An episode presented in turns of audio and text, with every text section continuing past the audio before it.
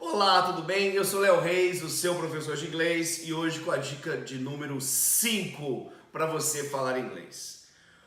Bom, essa é a nossa última dica, então eu quero que você pense o seguinte: não tenha medo, tenha coragem, se jogue.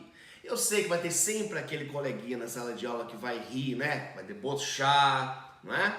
Aquela pessoa que vai te tratar com grosseria quando você estiver viajando, né? Se você cometeu um erro ali de pronúncia, ou uma ordem verbal, ou coloquial, né? Isso vai acontecer, não tem problema. Quando a gente vê um gringo falando português, a gente não acha engraçado também? Então é a mesma coisa. Mas você não pode pegar isso e deixar com que isso te diminua, ou que te bote medo ou receio de falar. Você tem que se jogar e sabendo que você está tentando praticar, tentando falar uma segunda língua, né?